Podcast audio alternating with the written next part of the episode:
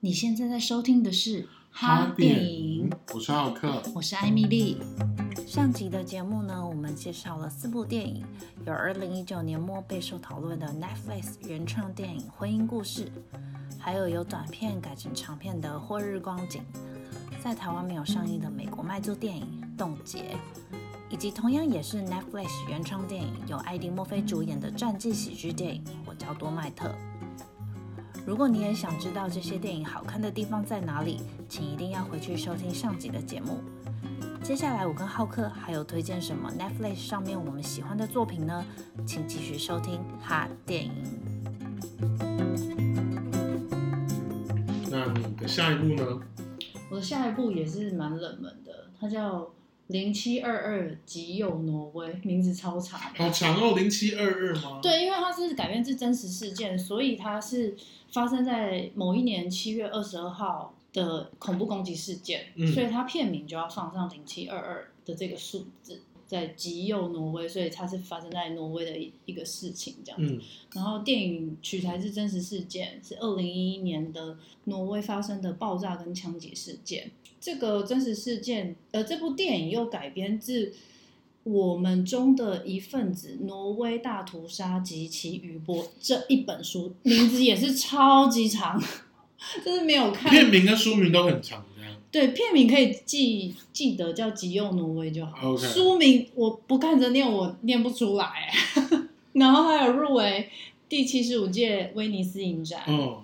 对，这个恐怖攻击事件是史上死最多人的死亡恐怖攻击的真实故事。哎，真的？我是就是查资料的时候查到，嗯、但我们在怀疑的心态这样就好。在电影的开头，先看到有一个人在挪威的都市做了一个恐怖爆炸攻击，嗯，然后大家都还在关注这件事情的时候，这个人又立刻到一个岛上，然后那个岛上在办一个青少年的训练营，嗯、他到上面又在无差别攻击小朋友。然后电影是在讲说，呃，经过了这个恐怖攻击之后的小孩子，嗯，他存活下来的之后所要面对的人生，还有当这个人这个恐怖分子被抓到之后，他们。要怎么面对他？哦，对。然后当时我是在完全不知道这件事情的状况下看这部电影，我我真的非常紧张。嗯，你会非常担心说，天啊，有一个人要拿着枪去岛上无差别攻击小朋友，但他们都只是青少年而已，上面没有任何的武器，而且他们被困在岛上。那个开头，我觉得他把这个恐怖的感觉放到非常大，即使你只是观众，你可以感同身受，你是那个岛上的人或者小朋友的无助感。嗯。嗯，然后还有呃，小朋友的家长，他们在挪威的挪威市那边，挪威的首都那边，所以他们无法做任何事情去拯救他们的小孩，然后通讯什么也都断掉，所以身为家长，他们发现呃，他们旁边发生炸弹事件，好像又很担心自己的小孩，然后你后来又听到说哦，有有人去无差别攻击，他们整个是崩溃的，嗯、对对对对对。呃，很沉重，可是我觉得非常好看，不会说呃，像有一些电影是要面对呃巨大的伤痛的时候，它呈现的手法是非常的枯燥。我觉得这部片非常好看，就是节奏啊什么的，很非常紧凑。导演蛮有名，导演导过 《神鬼认证》系列的第二集、最后一集，跟后来二零一六年《杰森鲍恩》，而且他也导过《哦联航九三》。你说新的 Jason Bourne 是他导的，是他导的，嗯，但旧的就不是。哦，旧的像《神鬼疑云》，然后最后《通牒》跟后来一六年的《杰森鲍恩》都是他导的。哦、然后《怒海劫》，汤姆汉克斯演的那一部《怒海劫》也是他执导的，而且那部片还有得到最佳男配角。那导演蛮会指导这类型的片诶，因为《联航九三》也是真人真事改编的。就是有拿枪，然后就是 很紧张。对啊，就是因为像《联航九三》就是在说九一恐攻那个恐怖攻击是，对啊，嗯、然后他在说第四架那个遭到劫持的联航航空九十三号班机当中，就是因为乘客就是很有勇气的跟劫机者就是对抗，然后最后那一台飞机才没有再撞到那个，嗯，所以感觉上导演还蛮会指导这类型的作品。但这部就是 Netflix 上面这部，我觉得有淹没在他的作品里面，因为我很少听到有人听到，嗯、有可能周边的都没有人看呢。但这部片我觉得非常好看。如果你不说，我还真真的不知道。对啊，你过久一点再看，把我前面讲的先忘掉。我会觉得那样观影体验比较比较好。嗯，对。我的下部电影其实大家都看过了吧？而且虽然片片子很长啊，就是《爱尔兰人》。我还没看啦。老实说，我觉得它是一个需要 聚精会神。就是如果你喜欢看电影是一口气喝成的，那你就需要你那天精神很好，嗯、不可以想睡觉，不可以想睡觉，就是你前一天要睡很饱。好，不能是下班的时候看，但也有可能有的人 就是下班之后精神很好，也可以，也可以，就是可以边吃晚餐边看。你如果比如说七点下班回到家看，刚好十点多十点睡着的。但这部片真的很长，可是我不觉，老实说，我觉得体感时间你不会觉得有到三个小时。哦，那很厉害哎。对啊，因为毕竟是。大师级就是马丁史克西斯指导电影，尤其是他经历过雨果的冒险啊、华尔街之狼啊、沉默这类型电影，他的这部作品，我觉得真的是这几年很难看到的那种史诗级的黑帮片。呃，虽然大家可能都看过，但简单介绍一下，就是这部片改编就是前凶杀案检察官查尔斯布朗特的回忆录，叫《我听说你妻房子》的这部回忆录。那故事就是描述由劳勃迪尼洛饰演的爱尔兰人。法兰克西兰过去，他过去就是帮布法利诺黑帮家族做事的一些事情。那这个角色或这个人物，他从英明本来是一个送牛肉的卡车司机，然后后来变成黑帮杀手，然后又因为认识了工会大佬，与其说他是传奇，倒不如说他见证了美国混乱时代黑帮历史的过程。他几乎可以算是见证人。因为我觉得，就是这部片大概有三个小时半。但其实你可以从这部片里面看到过去导演很多作品的影子，比如说《计程车司机》啊，《四海好家伙》啊，《纽约黑帮》这些影子。但我不觉得这部片里面有充满导演过去那些作品的影子是件坏事，是因为它让爱尔兰人迈向经典，就是这些片子变成爱尔兰人迈向经典的一些养。嗯，因为有了那些作品，所以让这部作品也就一样的迷人，然后再让观众在不知不觉中就是会为了故事沉醉，然后为演员的演出就是沉醉，然后电影中的每个细节、每个场景、每句话，你都会，我都觉得你会不舍得，就是你的视线离开荧幕。而且我觉得 Netflix 有个很棒的地方，就是它坚决不让你调快那个看的速度。嗯。嗯因为其他平台有，会蛮不尊重，对啊，就是原创者。对，其实，但我觉得这个好处在爱尔兰人身上就是非常的优化，就是你不会想要去调快速度，因为你会觉得调快速度会对于这样的经典作品来说是一个非常不尊重的行为。那你就真的会坐在那边聚精会神的把这部片给看完。那我觉得爱尔兰人其实说的不只是黑帮，它更像是在说一段历史，一个过往。就算那个历史。是在那美国时期并不那么光明，那但它其实是真实存在，而且那些复杂的利益纠葛在那个年代可能造成了很多混乱，而且影响非常的深。但借由这些影像，我们可以透过，我们可以深入了解那些我们过去不太可能会参与的故事。那我觉得这是一个非常精彩的故事，而且老实说，撇开故事啊什么的，光你光是看劳勃·尼洛、阿尔帕西诺还有乔派西三个人同台飙戏，我觉得就是一种。讲难听点，现在看他们三个人就演一次少一次。嗯，三个人的年纪都这么大了，你要让他们三，你想想看，你要再等到这几个人，然后再加一个马马丁史克西斯，这这种黄金组合，下一次你也不知道等多久了。真的黄金阵容。对啊，这种而且他们年纪又这么大，能看他们同台飙戏，我觉得是一种非常非常过瘾的事情。嗯、即便 PDD 上面电影版会说，因为这部片主要是在讲劳勃迪尼洛这个角色这个人，他。主演的那个人物从年轻到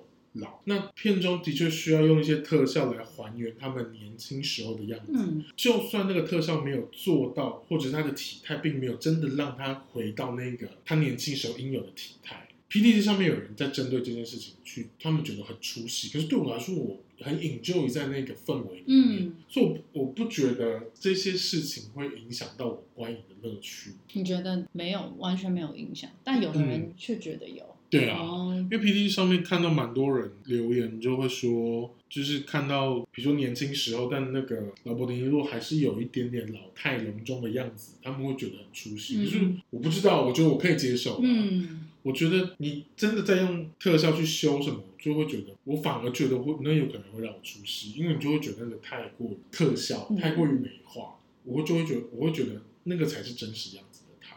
我自己是蛮喜欢这部片，就是虽然三个小时很长啊，但讲究各种细节，爱尔兰人其实是你真的可以就是不自觉的把自身投入其中，然后不管你是喜欢那种演员之间的飙戏，或者是你喜欢黑帮剧情片，都可以在这部片里面得到很大很大的。嗯，对。那你的下一部嘞？我的下一部不是电影，而是影集。我个人在 Netflix 上，所以我们要走入走入影集了。我自己是有分啦，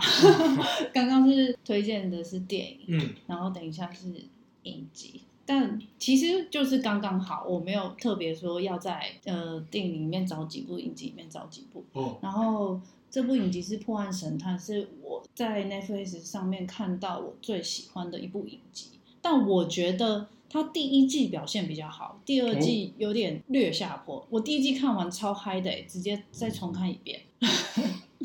然后，因为这部影集是有关于犯罪跟犯罪心理学的元素，然后我个人是非常喜欢这两个元素，嗯、所以刚好有中我的口味这样子。然后，并且是由大卫芬奇制作的，所以。故事的流畅度、节奏度，我觉得都非常好。嗯，然后它是描述一九七零年代有两个 FBI 探员，那个年代的时候，犯罪心理学并没有被还没有被提出来，嗯、然后他们两个是想要研究用心理学的方式来破案，并且找出有可能就是从以前的罪犯的心理状态找出之后有可能犯罪的人，嗯、这样子。他们想要把犯罪这件事情变成是呃有特定模式的。因为有些罪犯杀人，他是有特定的模式。如果你找到他的踪迹的话，你可以比较快破案。OK，对。但是在当时的美国，他们不太能接受这种说法，因为他们这对他们来讲是，你一定是做了什么事情，你才是被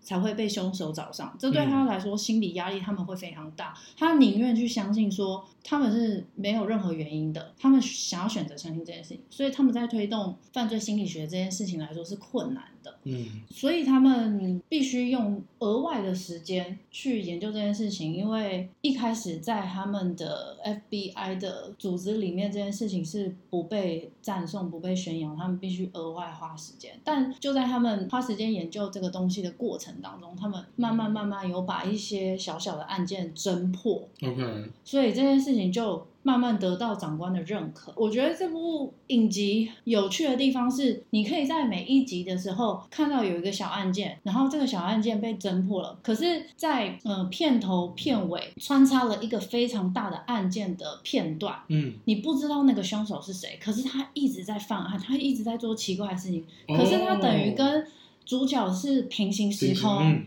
然后你就会非常紧张，说他们什么时候要交汇？那这个人又一直在犯案，然后而且他他把这个大的凶手描述的非常仔细，包含他呃犯罪前会有什么奇怪的行为，还有他有奇怪的性癖好。全部都拍得非常仔细，所以会建立你因为未知，然后又看到他这些奇怪的行为，你会有很大的恐惧感。嗯，就在第一季的时候，他直接断掉，所以你会非常期待下一季、再下一季的这种感觉。所以，嗯，这部电影如果是喜欢犯罪跟犯罪心理学的人，我非常非常的推荐。其实我自己一直对这部影集很感兴趣，但你一直没有看，一直没有看。然后他第二季的时候，嗯，第二季他每一季呃每一集里面几乎都会出现一个罪犯，哦、就是是真实事件、历史事件的罪犯，而且还原度非常高。嗯，尤其是这部影集里面非常有名的是一个叫做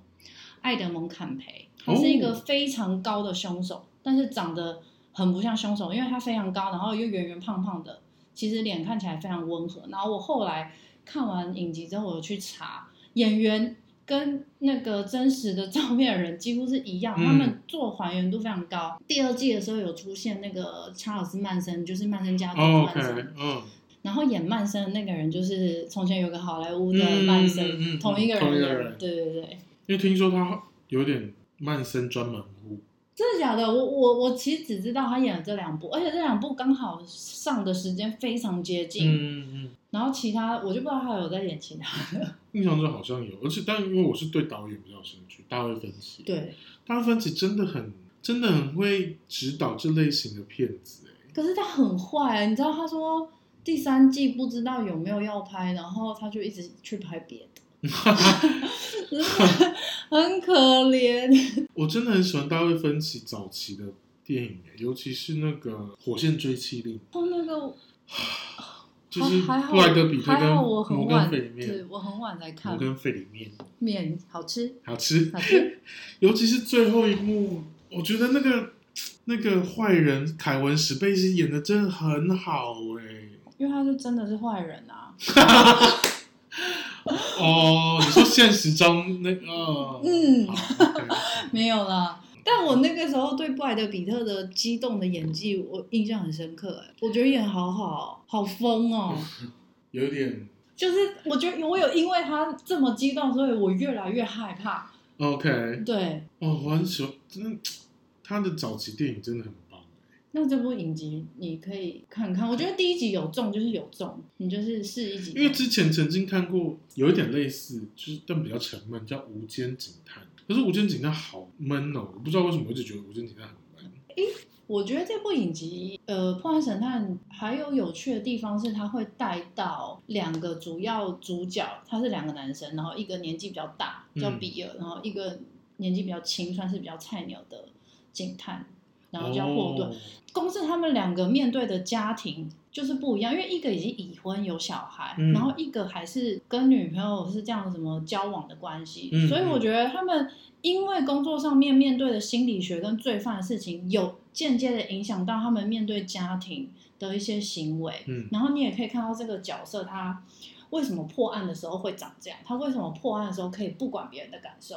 因为他个性长这样，所以那他在面对他的另外一半的时候，也会呈现一个这个角色很有。特色的行为，不管是你喜欢这样还是讨厌，嗯、可是这样的个性有优点也有缺点。他的优点可能是他在破案的时候可以很快速去把很多个人的情感情绪拿掉。嗯，可是，在周边的人听这件事情的时候，他们又没有办法接受你这个论点，所以他们没有办法接受说那个人就是凶手。嗯，他们他们觉得你这是歧视或什么什么，因为它它里面有一些故事背景之类的。我觉得很有趣的东西，就是人人的个性会影响，然后他也有带到就是角色们的呃关系性格这样，可能会比因为这样所以比较不沉闷吧。哦，嗯，好，换我介绍下一部剧。对，我要介绍的是我最近在看的，然后它才上到第三还第四集，叫做《机智医生生活》，才上到第三第四集。对啊，我好喜欢哦，好好纠结啊。他真的很纠结，反正这部片呢是韩国 TVN 在今年大概三月十二号才才才开始播的，然后是《请回答一九八八》，然后《机智牢房生活》的导演跟《请回答一九九四》、《一九九七》的作家一起做、一起打造的。这，部剧主要是以医院急诊室作为故事背景，然后讲述医生啊、护士跟病患之间围绕生命就是进行的一些温馨故事，这样。演员是曹正贤啊、刘演锡、郑敬浩、金大明跟田美都主演，但他客串的角色超强，就是客串的有金海淑，就是国民韩国的国民妈妈，金甲书、陈东义、金城君、金城君这些，就是之前可能参演参演过，就是《请回答一九九八》或者是《机智牢房生活》的一些演员都有回来客串这部片。那我觉得这部片，我觉得这部片跟一般医疗剧有点不太一样的是，它前面都很好笑，就是呃主角。这五个人，他们是大学认识的好朋友，然后后来一起成功的当上医生。光是第一集，他们就一直在那边说想要一起工作，然后想要一起工作以外，他们想要组一个 band，就其中有一个很妈宝的一个角色，然后他就一直很任性的说：“好啊，你因为其中有一个男主角，就是他其实是医院集团的会长的儿子，但其实跟其他人根本不知道，只有但一两个人知道而已。”然后后来爸爸过世之后，他也没有想要接下这个财团，他是想要继续做他的医生，但他就是想要把好朋友们都集中到同一个地方一起工作。然后其中有那个妈宝，那个妈宝就说：“好啊，你要我跟你们一起工作可以，但我们要准备。”然后女，然后主唱是女女主角，但她根本就是音痴，但超好笑，就是 那种主就是音 痴，但就是但超好笑，那每个人就是超好笑。然后最后就是好笑归好笑，但最后因为这种医疗剧一定会有一些感人。然后最后又直击你的泪腺，然后你就会觉得怎么前秒在笑，然后后秒在哭，这样是跟那个病患之间的跟病患之间的故事。哦、然后到了第二集，我目前看到第二集，我觉得第二集超荒谬。第二集基本上前面是完全没有故事主轴的，我很少看到韩剧，就是你前面。半段是完全没有故事主轴，你会想说他们在干嘛？对啊，而且几乎没有什么，其 实主角们几乎没有怎么出现。有啦，就是女主角一直有出现，可能第二集的故事主角是放在女主角身上，因为五个人里面只有女主角是女生，那其他都是男生。那女主角就是好像是负责脑部的医生，嗯，从她做的出发点，可是前面完全几乎没有，你会觉得怎么那么的琐碎？老实说，刚开始看第二集前半段的时候，你就想说。但有点无聊，会有点想要跳过去。但到了中间的时候就，到中间的时候，你就会发现，哦，他们五个人又开始聚集在一起。然后聚集在一起，中间有一场吃面的戏，超好笑。而且你会想象，你会想象不到为什么吃面，就五个人吃面，然后吵吵闹闹，那节奏节奏感抓的超好。后来五个人聚集在一起之后，整个故事又开始很活跃了起来。然后最后面又开始有一点感动，嗯。然后就想，哇，这部片真的很微，这部剧集目前看到第二集很微妙，因为每个剧中的人物的个性都非常的鲜明，然后你也都就是该哭的时候让你哭，该笑的时候让你笑，所以我觉得我还蛮推这部新的医疗剧，这样子，对，听起来很好看，听起来很好看。然后我这边最后一个《梨泰院》，梨泰院，梨泰院 Class。这部片，这部片很红，很红啊，很红。然后最后也被大家骂骂烂尾，真的假的？嗯。但是我觉得其实他，因为《梨泰院》其实是改编漫画。哦。老实说，我很少看到这么忠于原著的改编诶。因为我后来有回去追漫画，漫画的结尾也差不多是这样子。哦，所以它不是烂尾，它只是忠于原著。对，所以后来结尾拍完之后，就是呃这部剧杀青之后，作者有跳出来说，都是我自己不够好。关系跟其他跟这部真人剧集的演员或者是故事编剧什么都没有关系，是他原作者自己不够好的关系。他也没想到会这么这么红啊！对啊，所以我觉得，但我觉得老实说，梨泰院说穿了，他就是一个乡土剧，就他的情节很乡土剧，就是他其实是在讲一个复仇的故事，是可能是因为韩国拍的，所以就是你会觉得他很紧凑，然后觉得角色也很棒，而且它在短短十几集之内就结束。那如果放到台湾，可能就会可能会拍三千多集，世间对对世间情，然后然后然后男主角可能是会长的儿子、私生子之类的，然后或者是剧中会有很多婚礼，然后没有一场婚礼成功，都会被都会被打到，对，然后然后不然就是角色每个角色都会一定验过 DNA，就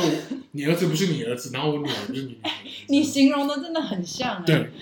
但可但因为是韩国人拍的，所以你你不会觉得这部剧，即便故事情节很老梗，但你不会觉得很傻狗血。嗯、哦，有了还是很洒狗血，但你不会觉得我猜得到什么之类的。所以这部片虽然杀青了，虽然结束了，然后也被大家骂，有一些人可能不喜欢结尾，但至少我觉得他在人物的呈现跟故事铺陈上面，其实还算蛮忠于原著，也还觉得其他都还不错。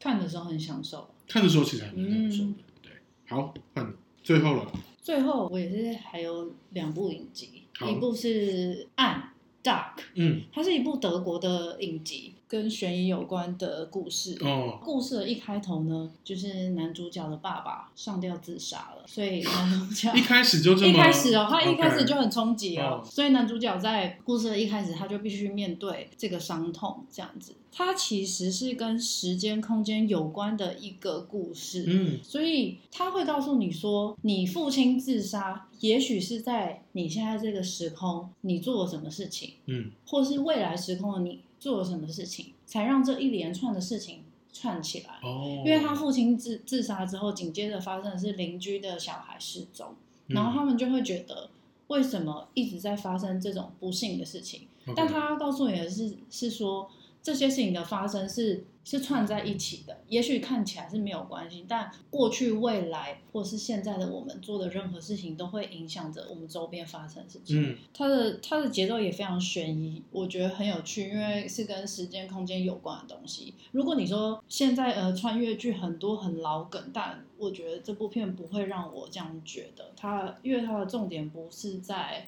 呃，我通过这个时空，所以这个这个这个特别的点，对，不是不是这样。我觉得反而是在故事里面，你不断的找出各种细节，哦，他是这样，哦，他跟他是这个关系，可是听起来好那个好，嗯、好，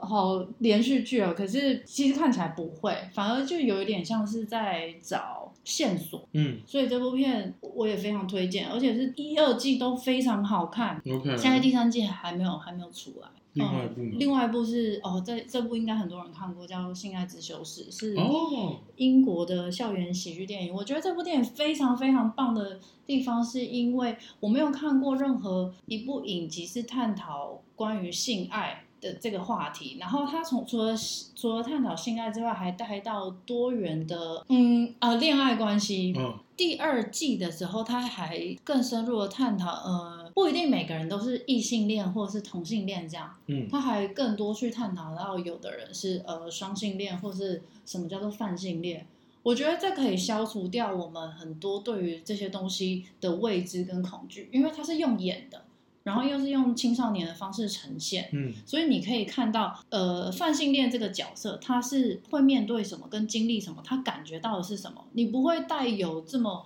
未知跟歧视的眼光去看待他，因为他把他很透明的摊开来给你看。呃，这个故事的主角呢，他的妈妈是性爱治疗师。Okay. 所以他从小他们家就有各种的呃，比如说家里有些装饰是阳具啊，或者是女生的性器官这些东西都摆在他们家，嗯、所以他从小就看到大，所以导致他有一个障碍是他没有碰他没有办法碰他自己，所以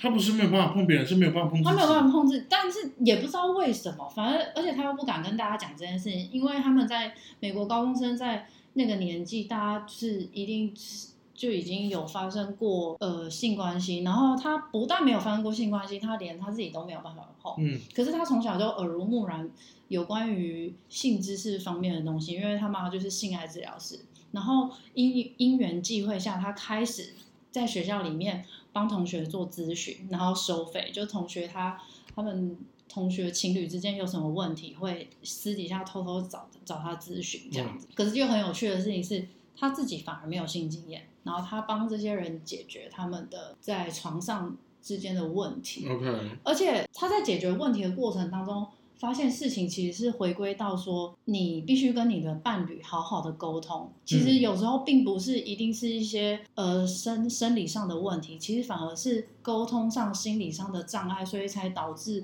你紧张，或者是不顺利，或者是不开心这些问题的产生。所以我觉得他借由探讨性，然后反而回归到探讨是，你必须要跟人好好的沟通。嗯，也借由校园生活这件事情，周边的人物关系也凸显了这个好好沟通的这个议题这件事情。这样，所以我非常喜欢这部影集。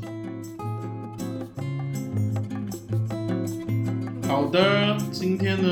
我跟艾米莉介绍了我的第一集 podcast，就是我们介绍了很多 Netflix 上面的电影跟影集。那这是我们第一次录哈电影的 podcast，那我们也很努力的想要跟大家介绍好看的电影跟影集。那希望大家会喜欢，或者是说，如果觉得我们有哪边需要改进的地方，或者是接下来希望想要听到的内容，都可以跟我们说。可以在粉丝页留言给我们哦，搜寻哈电影就会看到我们的粉丝页。嗯，然后希望今天介绍的电影，不管是大家热烈讨论的，或者是你今天才知道的，都会让你们回家看的喜欢。谢谢。嗯，我是浩克，然后除了搜寻哈电影这个粉丝团以外，也可以搜寻我们两个人各自的电影粉丝团。我的是。很好的好